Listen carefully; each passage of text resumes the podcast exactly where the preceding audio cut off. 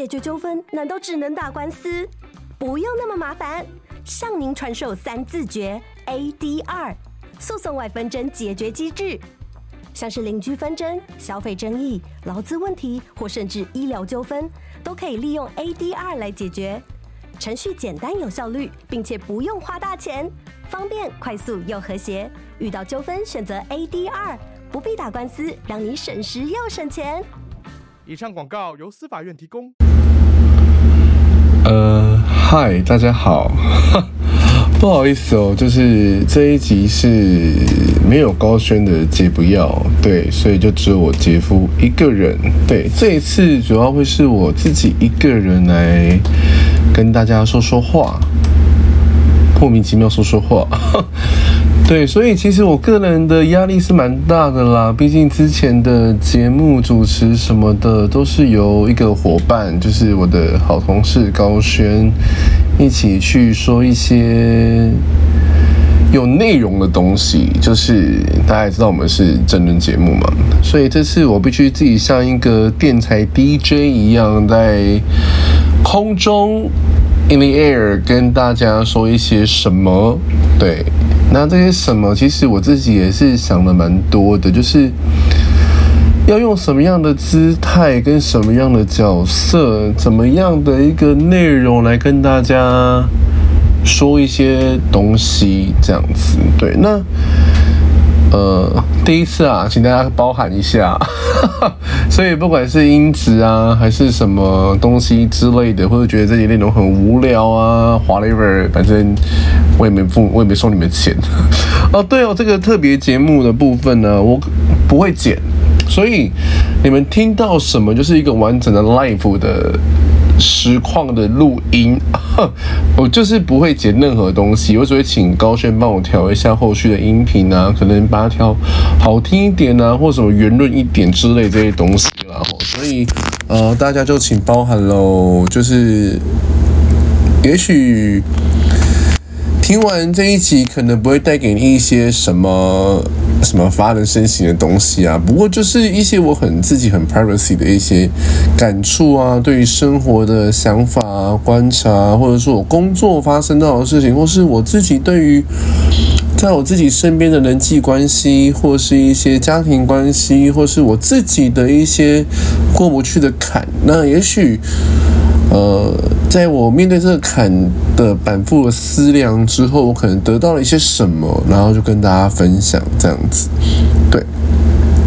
那其实之前在第一集的杰不要，就是没有高轩的杰不要的时候，那时候谈的外在焦虑。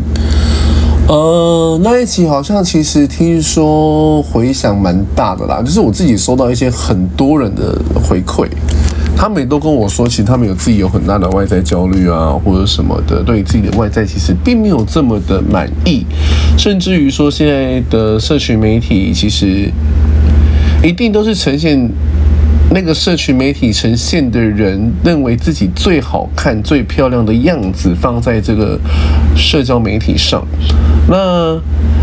有人类的地方一定就会有比较。那我们觉，我觉得啦，我们华人主要是比较儒家思想的训练起来的人类们，通常都会觉得说，呃，我没有这么好，因为我们必须要谦虚，哈。那可是，在这样的状态之下，也许我们看到一些。是世俗上很漂亮的人类的时候，我们都觉得自己不够好。那其实我也是。上一集的时候，我跟大家说到一些，就是也许我们可以接受目前这个状态，可是我们要知道我们在往前走。那。当然，我接下来讲的东西啊，可能跟那一些我不知道大家有没有看过梗图，就一个大胖子在那边看选美节目，然后说这个女的鼻子很大。当然，如果是这类型的人的话，那可能就今天就不在我们讨论的范围里面。我觉得我的接下来讲的东西还是比较是在于说，你觉得自己不够好，那你很努力让自己变好，可是你还是受到很大的挫折的这些人，因为我也是，对，所以之前其实。我在一段时间之前，我跟一些朋友吃饭，那 这件事情我后来想开了啦，所以其实现在如果那个朋友你有听到的话，就是现在这个不是在骂你哈，我只是必须要做节目，所以我必须把自己拆开来告诉这个社会。对，那那个朋友其实那时候在吃饭的时候，他随口说了一句说：“我没有一些训练痕迹，就是哎，怎么在一些每天都出现在健身房啊啊，怎么还是没有什么训练痕迹这样子？”对，其实那个时候这句话，因为我是一个哦，我对我是。火星双鱼就是按照我们的就是新一区唐启阳的说法，是说火星双鱼就是一个会当下没那么气，可能会越想越气，越想越气，越想去越气，然后最后爆炸的类型这样子。然后那个时候，呃，我听到这句话的时候，就是我被说没有训练痕迹这件事情的时候，其实我一开始是没有什么感感受的。可是我越回家的时候，就是在因为我有个习惯，就是我会反复思量我今天发生了什么事情。在睡前的时候，就是我把我的 Pokemon Sleep，希望 Pokemon Sleep 可以就是就是赞助我这样。Pokemon Sleep 打开之后呢，我就会开始去思量，说我今天发生了些什么，有什么事情是需要反思的，或是某些有些事情是，或有些话，我觉得我可能有哪里心直口快得罪了一些人或什么的。可是我后来想来想去，就发现说这句话其实一直在我脑脑袋里面就是盘旋不去。因为我是一个很努力做了我所有的可以做到的事情，来让自己的外在条件变好。所以当我做了这么多努力的时候，还是被我身边很亲近的朋友说了说：“诶，你怎么都没有训练痕迹？”的时候，其实这件事情对我来说是非常受伤的，并不是说对于外在条件的伤害，而是说好像我过去这么多的努力啊，或是一些我付出的这些时间啊，都。没有意义，我觉得对我最大的伤害，就在我不断反思过后，就我最大的伤害是这个，就是我过去花的这些时间跟这些努力都是空气，它没有存活在这个世界上每一刻每一秒，因为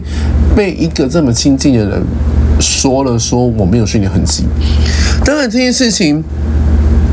呃。在我的那时候的状态里面，其实都有很大的情绪啦。那不管是呃身边的人呢、或者什么之类的，其实也都有发现到那段时间的不对劲。对，可是因为我是一个觉得我自己的事情就是我自己解决，那所以我其实也没有想要去把我的情绪，就是像有些人会迁怒啊，或者什么之类的，帮拉到就是，或者就是。摆一脸要死不活的样子告诉这个世界这样，可是我觉得我那个时候是需要求救的，因为我已经快要爆炸了，所以我找了其他一些朋友去，有点其实感谢他们就愿意当我的这个情绪的出口，让我去说这些事情。那只有一两位朋友，几个朋友知道这件事情，那我在这边谢谢你们。对，可是后来我就是知道了这件事情之后，其实我。也用了一些我自己的所学来帮助我自己啦。就是我记得那个时候一直在思考说，为什么我会这么的有负面情绪？对于这句这句话，对，那其实我那时候的思索是说，就是我一定要知道为什么这么简单的一句话会带给我这么大的一个伤害。我那时候我。甚至我此时此刻，我还是把它定义为是伤害。就是我觉得那句话对我的伤害其实是非常大的。可是就像我刚刚所说的，其实除了对于自己的外在条件的还是没有被接受这件事情之外，另外一个层次是对于我目前付出的所有的努力跟时间都是没有意义的。在第三件事情是，我觉得我用尽很大力气建立起来，对于自己外在的自信心，在那一刻彻底的被摧毁。我觉得这个第三点才是我让我真的觉得我有点就是爆炸啊、崩溃的一个状态。对，会不会太小家子气啊？讲这些东西真的不好意思哦，让大家听到这些很像就是国中少女的烦恼这样子。对。可是后来啊，我我都不管，我还是要讲啊，毕竟那对 对，这是我的节目嘛，所以我讲什么就讲什么。可是后来，其实我发现说，其实我身边是有很多人愿意拉我一把的啦，就是他们其实也有体体悟到我那个时候其实状态非常的不好，甚至于那时候就是说那些话的朋友也有感受到这件事情。那记得后来我们是有讲开，就是我有传了一个快要逼近小论文的文章给其中一个朋友，那我我很开心呢，我也觉得我很。呃，我们可以有这样的一个机会，可以做一个很深刻的一个谈话，因为毕竟我们之前谈话可能就没有到谈到这么 privacy 内心的部分，所以其实那一刻的时候，我是蛮感谢自己有那个勇气，因为其实我是个超俗辣，就是我对外人都很凶，就是我不认识的人我都很怕，我可以在节目上跟别人吵架之类。可是如果我今天把你认定是我自己人的话，我会。就是把所有的情绪都留给我自己，就是我会觉得，这是即使我今天有不开心啊什么的，我也不愿愿意跟你说，因为我觉得那是我自己的东西，对，那我也不愿意把这个东西带给我身边我自己认定的朋友啊、姐妹啊这些人这样子，所以呃，我那时候其实蛮。庆幸也感谢自己的时候，是我愿意踏出这一步去跟他好好的说这件事情，因为我觉得我们的友情跟友谊有时候需要一点勇气才可以继续的往前走。所以，呃，回到刚刚我讲的问题，就是当你有就是觉得说，其实你的外在焦虑，你做了很多的努力的时候，你。觉得你自己有一个很大的改变的时候，可是这个时候外面的人还是觉得你没有什么改变的时候，你可以怎么办呢？我后来其实认真的去思考这个问题，我觉得我身边有一些呃。一些人、一些朋友，他们很愿意帮助我这个部分，因为我其实我觉得有一句话，我真的觉得很重要，就是当你真的想要做一件事情的时候，真的会有人来，有会有人来帮你，我一起完成这件事情。当然过程很艰辛，当然过程可能离目标还非常的遥远，可是你有在移动，对。那我那时候会有认真的觉得说，就是。我寻我一个很好的朋友，他们就是想要，因为我那时候想要明年有一个计划，那那个计划是需要体脂十二趴以下的，那我就询问那两个朋友，那两个朋友是身材非常好啊，就是圈内天菜啊之类的，他们教我一个方法，那我就是痛定思痛，然后我认真的去落实这个方法之后，我发现，哎，其实。我有在往前走，哎，走是蛮明显的。我身边很多人都觉得说，我好像哎，真的有变瘦或什么之类的。对，那这个其实这个这个，当你真的痛定思痛，做下决定往前走的时候，那身边人给你回馈的时候，我觉得这是一个正循环。对，那我觉得这件事情对一个人的改变呢，或一个行为上的一个累积，或是我们累建立一个习惯，说是一个很大帮助。所以，呃。也许你有在听，也许你今天是一个外在焦虑很困扰的人，那也许你身边有这样类型的朋友，那我真的是觉得，其实有时候多给一些鼓励，那这些东这些这些鼓励会带给正在进行或者正在有这些情绪的人是一个很大的帮助，对，那。回到本质了哈，我觉得其实外在外在焦虑啊，就是当你有我们，其实我现在看到现在这个样子，其实我身边也是有很多朋友外在焦虑，有些人可可能是个十八、十九岁小朋友，呃，弟弟啊、妹妹啊，我就说，就焦虑个屁啊，就是你们就那么年轻，所以先 enjoy your life，或者可是我觉得这也对他们不公平，因为他们的。现在生活的社会跟我们的社会，其实我觉得他们的社会是更为竞争的。毕竟他们的世界这么多漂亮的人，对，那我们就可能三十几岁啦。我们除了工作之外，还可以在乎什么？所以其实我觉得每个年龄层、每个年龄层不同的焦虑源呐。可是回到我就是一开始说的这个东西，就是我真的觉得，如果你有外在焦虑的话，我觉得。认真面对这件事情，并且在你可以做到的范围之内进行最大的改变，我觉得这件事情是非常重要的，一定要付诸实行。那过程非常的艰辛，非常的辛苦，我已经减脂减到我有时候会乱发脾气，可是我觉得这个就是我自己要的，所以我自己承担这件事情。那其实我也不觉得这是辛苦的啦，那我也会觉得说。有些时候有些改变，它一定伴随的痛苦。可是，也许我们可以在这个痛苦之中找到一些觉得还蛮快乐的地方。我觉得这个是在一个行为养成啊，或是一个远离当初的饮食跟作息的舒适区的时候，必须要发现的东西。对。那最后我会觉得说，其实也许可以听到一些很正面的声音，也许这个声音是你自己骗自己的，因为我之前有在我的一个 trade，我不知道怎么念，就 T H R E A D，这个就是之前 I G 新开发的一个什么新的就是东西这样子。哦，对，我来安安利一下我的 trade，就是我个人在上面的样子跟我在 I G 上面的样子是完全不同的人人类的两个样子，所以大家可以 follow 一下我的 trade，就是比较温软之性。自己讲这样，当然也是我骂人了哈。对，可是我会觉得说，我之前在我的 trade 上面讲的一件事情，就是我现在每天晚上睡觉前，我一定会告诉自己说，我其实已经在我可以做到范围之内做得非常好了。这件事情是我一定会告诉我自己的。第二件事情是，我已经往我的目标越来越近了。这是第二件我会告诉我自己的事情。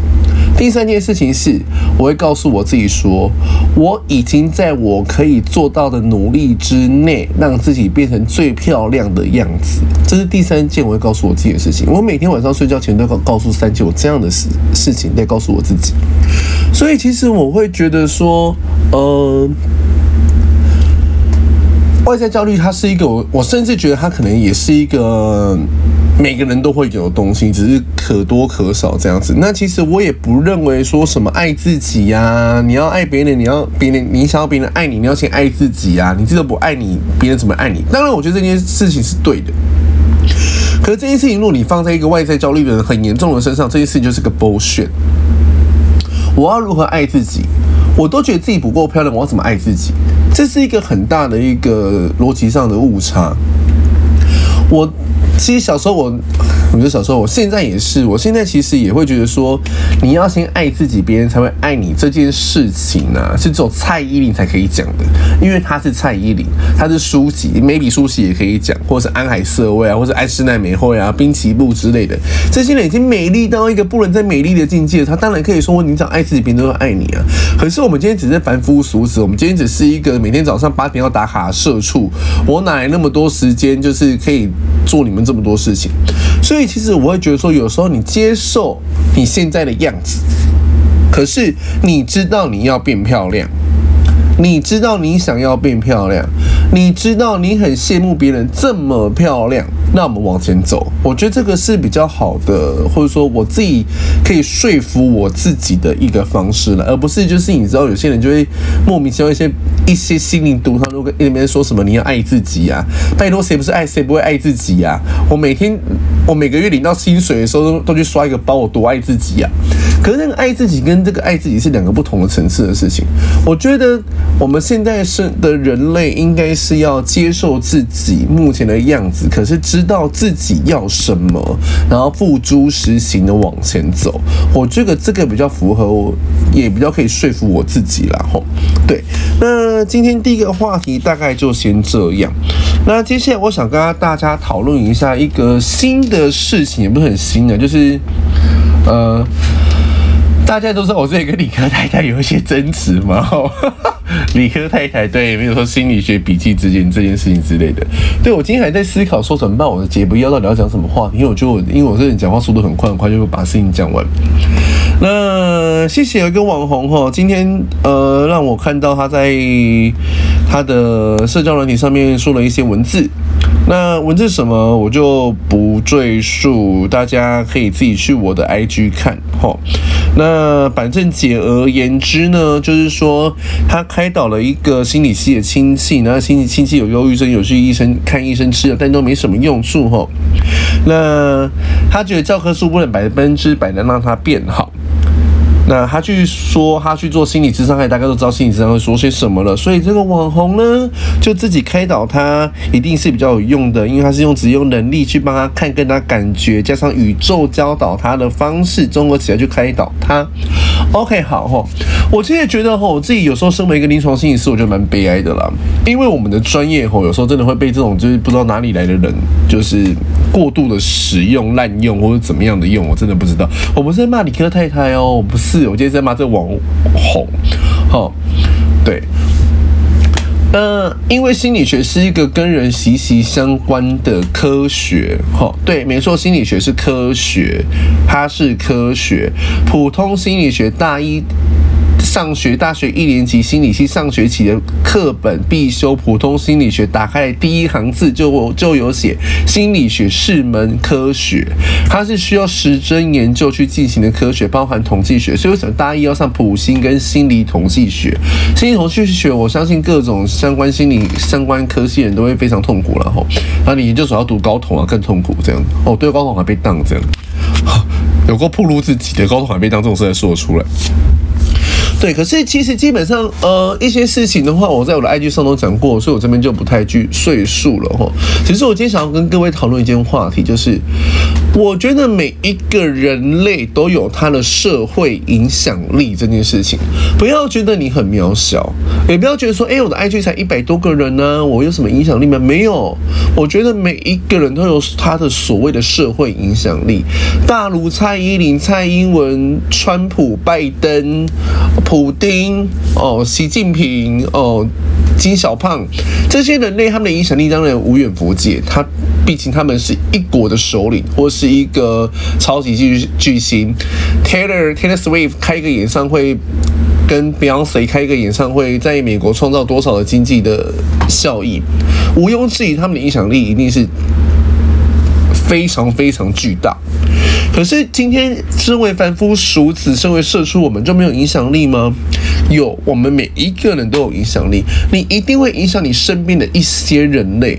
所以今天，当一个十九万、快二十万的网红，在他的社交媒体上说这些东西的时候，我觉得这个是不能被原谅的事情。因为他说吃药都没有用，他说有看医生吃药，但都没啥用。呃，我想跟大家普就是科普一下。精神科用药这件事情，或者身心科用药这件事情，基本上身心科药的话，要四到六个月，四到八个月，有时候可能是四到八个月，或者六到八个月，或者什么之类的，反正就是它要是至少一个月到两个月以上，它才会开始发生效力，才会开始有作用。所以其实很多人在一开始吃的时候都没啥路用，就是不吃的，其实这是非常危险一件事的一件事情。那这个网红还说，呃。大学读心理系的人呢，教科书不能百分之百让他好转。我就想问一件事情：那医学系的人，他看教科书可以帮自己开刀吗？不可能吧。所以我觉得这个事情是一个非常吊诡的一事一的一件事情。为什么我们可以看着教科书去做一些事情？不可能呢、我们今天又不是化学课，按照或者说我这又不是什么魔药学课。按照书本上平平平平可以做出来这些东西哦，怎么可能呢？我高中化学照了书做还是会做错啊？怎么可能照着教科书走就会有就会有疗效？这件事情很标准，就是这个人完全没有任何的临床心理学或精神医学上的一个 sense。在他说心理咨商，他大概都知道做些什么了。我今天就直接挑战这个网红哈，哦对，他叫洪世成，我还是说出来了，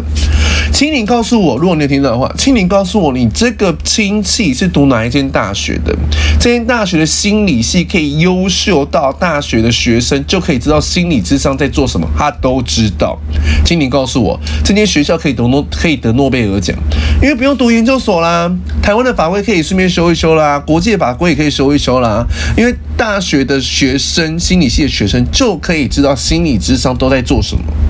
这件事情是非常非常过分的一件事情，我觉得这已经是完完全全的。不尊重专业到一个很神秘的程度的事情。然后再来，他说，呃，他觉得他说跟他聊，他说这个亲戚跟他聊比较有用哈。他说因为比较比较有用的，因为我是直接用能力去看跟感受，再加上宇宙教导我的。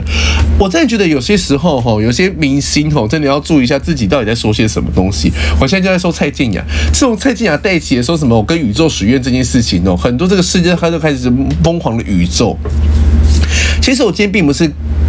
在批判跟宇宙许愿，或者宇宙啊这些什么，就是宏观的一些玄学啊，我们看不到力量啊，非科学验证的事情，我并不在批评这些东西。因为其实我个人也是会去求神拜佛啊，我照三餐在拜月老啊，那我也会拜财神爷啊，可不可不可以帮我加薪之类的啊？那我也会拜神明呢，保佑我一切平安啊。我之前我爸爸生病的时候，我也是。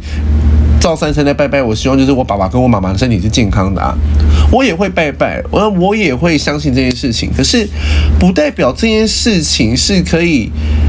凌驾在科学之上的。就是科学跟玄学这件事情应该是要并进的，就是一起去讨论的。可是今天这个网红，今天他说，呃，他直接用能力去看跟感受，再加上宇宙教导他的，宇宙到底教导你什么啊？你是哪里来的宇宙啊？那为什么今天宇宙没有教导你变得跟蔡依林一样红，有一一样有影响力啊？你的宇宙到底教导你什么东西？其实这是我觉得最可怕的一件事情，就是我今天其实对于呃。我的专业被这样子的说，其实这个生气的部分对我来说并没有那么大。我觉得我今天最生气跟最有情绪的部分是，我觉得他有逼近二十万的粉丝的数量，然后他竟然说我这些文字，我会觉得说，你今天如果有任何一个人说根据演算法看到这篇文章的人，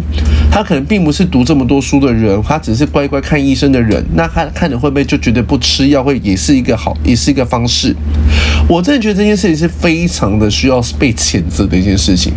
因为你不知道你真的害了一个谁。对，我今天就公开的讲，因为他白纸黑字写出了，就公开讲这件事情。那听说他目前是删文了啦，可是白纸黑字留下来。那也许你这个你删文之前被多少人看过，我不知道。那我也不认为他是失言，因为他这个人已经目前发生了很多这件事情，我好像在开一个节目骂他。可是我今天要跟大家说的是说。心理学是门科学，它是个专业，它是个非常专业的专业。我们要从大学硕士班，硕士班还要考有临床心理所的硕士班或智商心理所硕士班，才有符合那个学分的要求。因为我们有一个考照的要求，这样九六六，我们我是临床的嘛，那临床有九六六哈，就是一个学分，忘记了什么东西，大家可以自己去查，有兴趣的话。大家大概去查这件事情，那我会觉得说，我们受了这么多呃训练教育，读了这么多书，哈，那我们也要硕三全职实习这件事情。那实习完了还要考照，考照了进去医院的时候还要 PGY Postgrad Year 的 training。那我们努力了这么久，我们受这么多训练，读了这么多书，可是却被一个。大学非本科系的人，好像把我们专业已经贬低到一个不成人形的程度了。我觉得这件事情是一个很令人感到伤心难过的一件事情啊，对啊，所以我会觉得说这个部分的话，我真的觉得，呃。可是我觉得有一个部分也是好的，就是台湾其实也越来越尊重我们这一些比较偏门的偏门嘛，呃，比较不是这么主流的专业啦哈。大家其实像之前呃理科太太的事情的时候，其实我会发现说，其实大多数的人都还蛮尊重我们的专业的，就是他们会觉得我们的专业是有其专业的背景跟要求在。对，所以我觉得其实这就是一个还蛮好的一个往前走啦，吼，对啊。那今天其实有几个人有在问我说，呃，心理咨商跟心理治疗到底有什么不一样啦？吼，其实大家在房间会听到很多的心理什么什么什么心理什么心理辅导、心理咨询啊、心理咨商跟心理治疗。那心理咨询跟心理辅导。应该是说，心理智商跟心理治疗这件事情，是你一定要有相关专业执照才可以进行的医疗行为。所以之前赖佩霞那个，他不是心理师，所以那个不是医疗行为。所以他如果只要说他是治疗或智商的话，他就违反了医师法。好，可这四个到底有什么不一样呢？但心理辅导的话，比较像是在说，呃，他可能会协助你生活中遇到一些短暂的困扰或问题，例如说学校适应，啊、呃，或者说你升学的方向你很烦恼啊，或者是说，呃，你在同学跟同学吵架啊，这个部分怎么办呢？所以就比较是心理辅导。为什么？所以为什么学校会有辅导室，而不是临床心理咨商室？对，呃，我是说对。学校的场域里面，比方说这个东西，那如果今天是心理咨询的呢？它可能比较像是在说问题解决导向，它比较像是在呃解决是我想要调整跟改变，可我不知道什么方法。这个东西，它也许会比较像是一个解决问题，就是我直接告诉你怎么解决，哦，它可能是比较像这样的一个方式这样子。那心理咨商呢，只是一个鼓励行为改变的短期过程。那在咨商师在咨商的过程中，会发现帮助个案发现问题和危机，或者说跟他们找出他们对于一些看到一些事情的一个面向跟一个观点是什么。对，那也许会帮他们设定一些步骤啊，然后他们去改变他们目前生活上的一些困难。那心理咨商跟大多数都是在于一些工作面临重大转变啊，或是这些转变带给他们极大的困难的情绪，例如说分手、离婚、丧亲、失业等这个问题是需要非常大的能量的情绪的能量去 hold 住他们目前的生活的时候，需要一些更具适应的问题，会做心理咨商这件事情。对，那治疗师也会协助个案处理情绪啊，澄清他的价值观，处理人际冲突，哈，培养更好的沟通互动技巧等等，更或是更了解自己，或者说找到一个如何可以更好、更适应目前生活的方式。那心理治疗的话，是一个比智商更深入、更长期的过程。我们主要是在协助长期或反复具有心理或情绪困扰的人，吼，或是更清楚他内心潜在感受、想法和行动。所以我们会谈很深。很远，甚至到你小时候，你发生了什么事情？你原生家庭发生了什么事情？那你原生家庭带给你什么感受？你爸妈跟你的互动是什么？你的手足跟你互动是什么？甚至到你长大过程中，你的学校发生什么事情？有没有事情是到你对你造成了一个很久远的影响，久到让你变成改变你的认知思认知的思维，看待这个世界的方式？对，所以其实我们这个过程中，其实涉及个案在成长过程或成年成年早期的。经历了哈，对，那其实临床心理师主要在进行你心理治疗的时候，主要都是在帮忙个案去觉察到他真正困境的根源是什么，因为是一个相处，或者是一个对待，或者是什么，可能那个东西可能会影响他，直到他成年，那他现在还依旧被困扰，导致说他一直在反反复复，然后没有办法往前走。所以其实心理治疗的最重要的目的是，我们希望可以达到人格或是行为模式的改变。然后促进他心理健康及良好适应的生活。再帮他科普一下啦吼，那智商心理师跟临床心理师，其实在法规上就就有所很大的不同了。那有兴趣的大家可以去找一下，你打你 key 咨商心理师、临床心理师，就可以知道他们的比较是什么，他们能做跟不能做的是什么。那基本上临床心理师这样都可以做到智商心理的事情，可是智商心理师因为碍于法规，可能在一些呃比较 psycho h 的病人。Psy 的病神的病人可能就比较没有办法去做到治疗这个部分，这样就法规有写了哈。今天不是瞧不起智商心理师的朋友，我很尊重你们这样子，对。那今天的第二集的节目要大概就是这个样子。那也许我也会希望大家可以告诉我说你们想听到什么东西。毕竟有时候你知道我要无中生有一些什么的，真的是很困难。这样，也许你有一些状态，或者说你有想要了解一些什么，或者说你觉得生活中发生什么事情是可以被讨论的，都可以在我的 IG 上找到我。那如果你找不到的话，你找高轩也可以。毕竟到现在还是很多人觉得我是高轩的分灵体这样子，对。那你没，可是不要一直去烦高轩，问高轩我的问题，这样。毕竟我们是真的不同的人类了，好。所以其实大家也可以告诉我说，你们想听到什么样的议题啊，或者说，呃，你觉得跟家人相处或者什么的，因为其实。